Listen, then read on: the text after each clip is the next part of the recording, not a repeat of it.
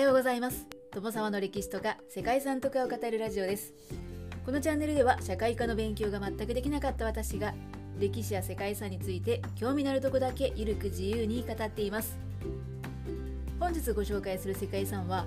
サンタマリア・デ・グアダルーペ王立修道院です。これはスペイン西部のグアダルーペに建てられていてここには黒い木彫りの聖母像が祀られています。スペインにおけるマリア信仰の中心地でもありまして4世紀以上にわたって国で最も重要な修道院とされていきました。サンタマリア・デ・グアダルーペ王立修道院は13世紀の終わりに1人の羊飼いもしくは牛飼いがグアダルーペ川の近くで聖母像を見つけて礼拝堂を建てたというのが起源と言われています。そしてその礼拝堂は数年後に教会となりました。この教会の黒い聖母像の話を聞いた当時の王アルフォンソ11世が聖母に商戦を祈願した後サラドの戦いでイスラム教徒に勝利を収めたという出来事があったそうです。そして勝利に感謝した王はこの教会を拡張して王室の神域として堂々とした修道院を建立しました。そしてその後4世紀にわたり増改築が行われ8つの主要建造物からなる王立修道院になったそうです。ということで簡単に成り立ちをご紹介しましたが本日はスペインにありますサンタマリアでグアダルーペ王立修道院についてご紹介したいと思います。この番組はコーヒー沼で泥遊びパーソナリティ翔平さんを応援しています。サンタマリア・デ・グアダルーペ王立修道院はスペイン・エストレマドゥーラ州カセーデス県グアダルーペにある修道院です。グアダルーペはそれほど大きな町ではないんですけれども14世紀頃からキリスト教徒の訪問が絶えないそんな場所なんだそうです。そしてそんなキリスト教徒らの目的でもありこの王立修道院に祀られているのが祭壇中央に置かれている黒い聖母像です。伝説によると聖母像はキリスト教の伝道師聖ルカが彫ったものと言われています。聖ルカというのは新約聖書とルカによる福音書および使徒言行録と呼ばれるものの著者とされる人物ですね。聖人の概念を持つ全ての教派で聖人として崇敬されているそんな存在の方だそうです。はい、そしてそんな、えー、ルカが作ったと言われている聖母像なんですけれども714年にイスラム教徒から逃げる際にキリスト教徒の一人がグアダルーペの山中の水辺に埋めたというふうに言われています。そしてその後時は経ちまして1320年ある司会が聖母マリアのお告げ通りに川辺を掘ったところその像が出てきたと言います。はい、いきなり聖母マリアのお告げというふうに言ったんですけれどもこれはサンタマリア・デ・グアダルーペ王立修道院で語り継がれているある伝説なんだそうですね。13世紀の後半にグアダルーペに住む牛飼いのヒル・コルデロが放牧していた自分の牛の1頭が突然見当たらなくなったっていうことに気づいたそうなんですね。でこの牛飼いは至る所を探し回って3日目にしてようやく川辺で死んでしまっている牛を見つけました。そして牛飼いのそのコルデロが牛に近づくと聖母が現れて言いました。多くの人を呼びこの場所を掘り起こしなさい。あなたは私の像を見つけるでしょう。そしてこの場所に人の集まれる教会を建てなさい。まあそんな風に言ったんですね。そしてその聖母がスーッと消えるとなんと倒れていた牛が生き返ったそうなんですね。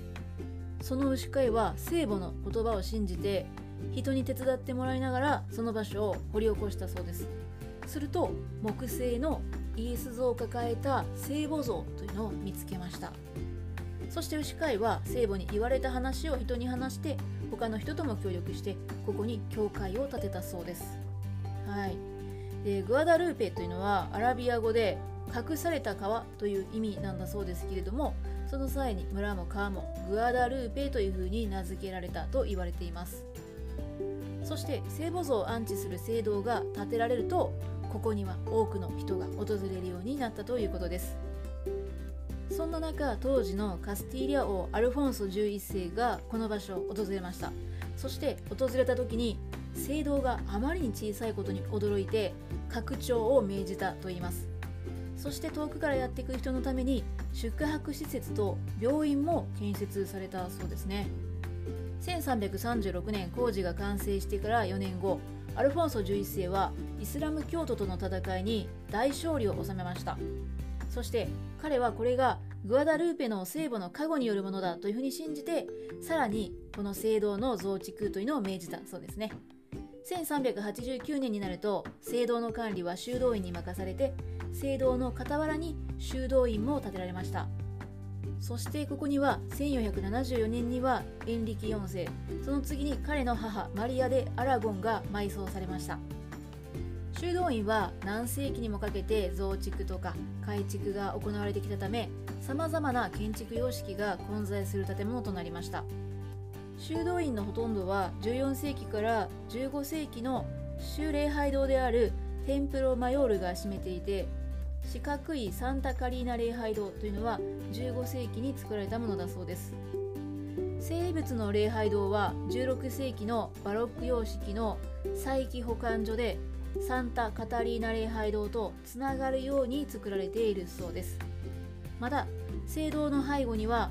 カマリンデラ・ビルヘンという六角形のバロック建築のホールで聖母の間として贅沢な装飾が施された場所があるそうです。